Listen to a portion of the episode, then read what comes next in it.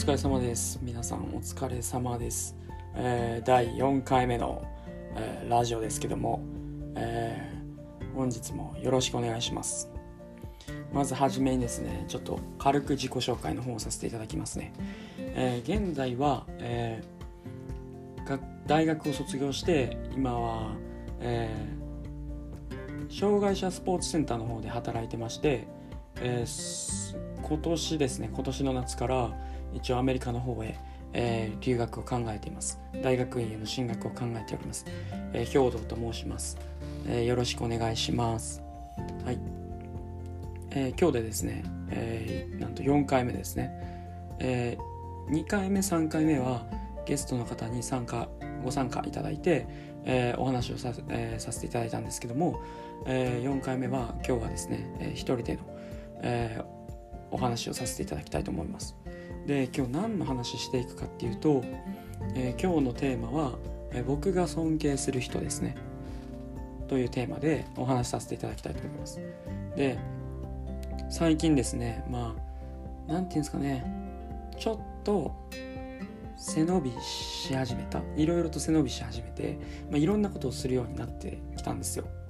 でその中で、まあ、物事の考え方だったりとか物事の見え方がだんだんと、えー昔よりですね広くなってきてで、えーその中である方の考え方がものすごい面白いなと思ってでそのある方っていうのが、えーお笑い芸人のキングコングの、えー西野さんですね、えー現在絵本を書かれたりとかあとは美術館または、えー日本最大級のですねオンラインサロンを、えー運営されている西野さんですね、えーものすごい面白い方でもう話聞いてたらもうなんか無限に西野さんってアイディア持ってんちゃうかなと思って。で僕が、えーなんですかね西野さんの情報を得ているツールというのが一応、えー YouTube だったりとかあとは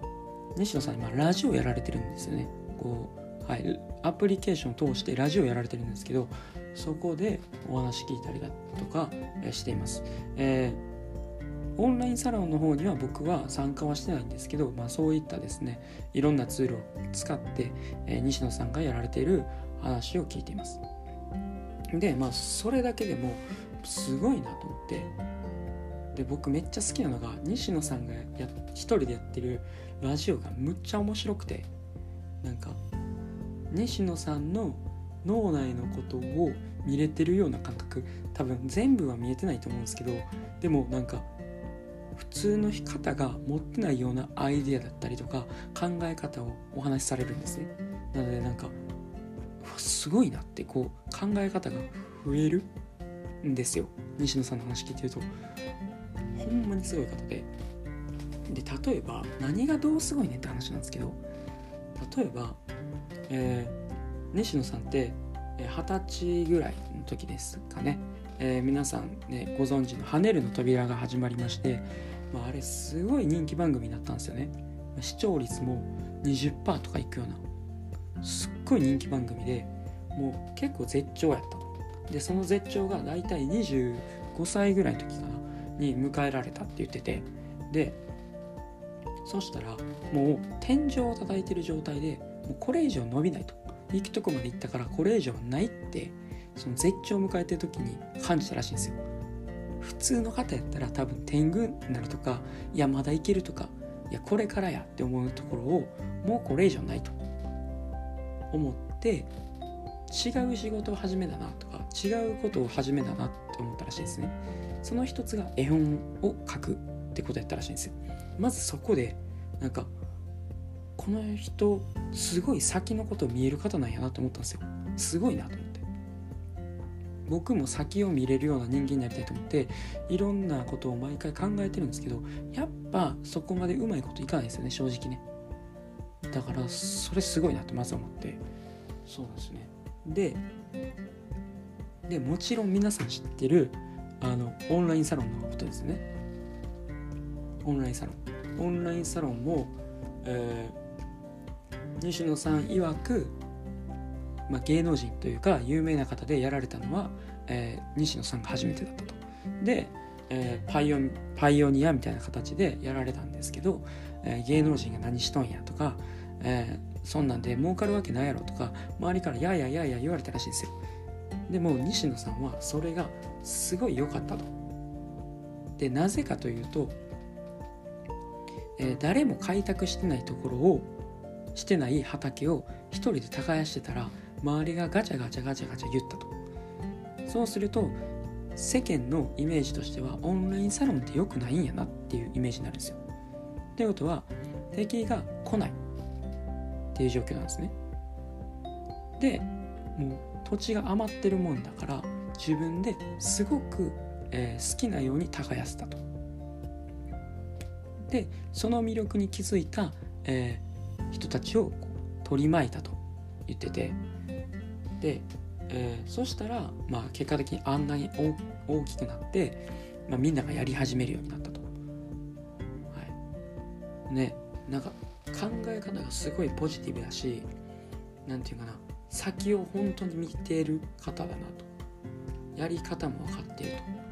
と。すごい面白いですよね。なんかそうですね。何て言うんかな。こうそう何て言ったらいいか分かんないですね。こういろんな物事をこう見て判断する力っていうのがものすごい長けてる方なんやなと思ってて。でなんか最近僕ビジネスをやりたいと思ってものすごく。なんか仕事やってみたいな。仕事立ってみたいとか会社立ててみたいなって思っててでも立てるためには何か新しいことをせなあかんっていう考えでその理由としてはもう大体便利やなってみんなが便利やなって思うことってあると思うんですよ。例えばスマートフォンだったりパソコンだったりタブレット端末だったりとかあとはまあ何ですかねもうパソコンだってめっちゃ便利じゃないですか。インターネットができたことによってめっちゃ便利になってますしあとは AI とかねもうねすごすぎますよね。あとはバーチャルだったりとかもうほとんどあるんですよ。でこれから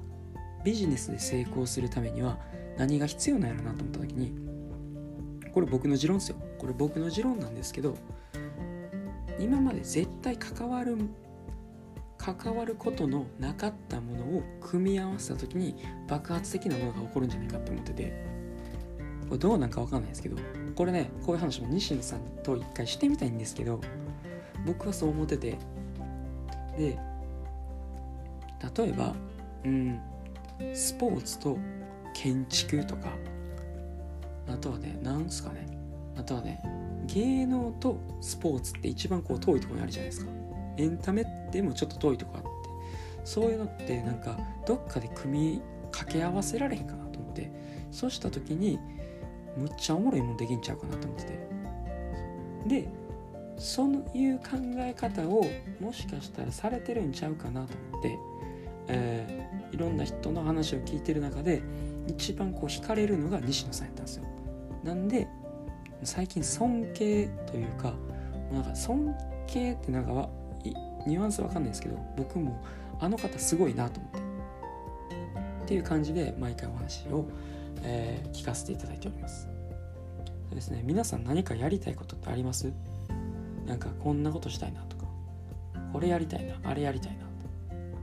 まあ、いろいろあると思うんですけどね。それをどうやってうまくやっていくか、ね、その時の考え方とかってね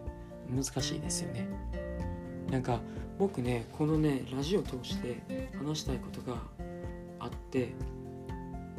それ今後話していくんですけどまずね物事の見方考え方について僕なりの持論を語っていきたいなと思っててあともう一つがね何やったっけな。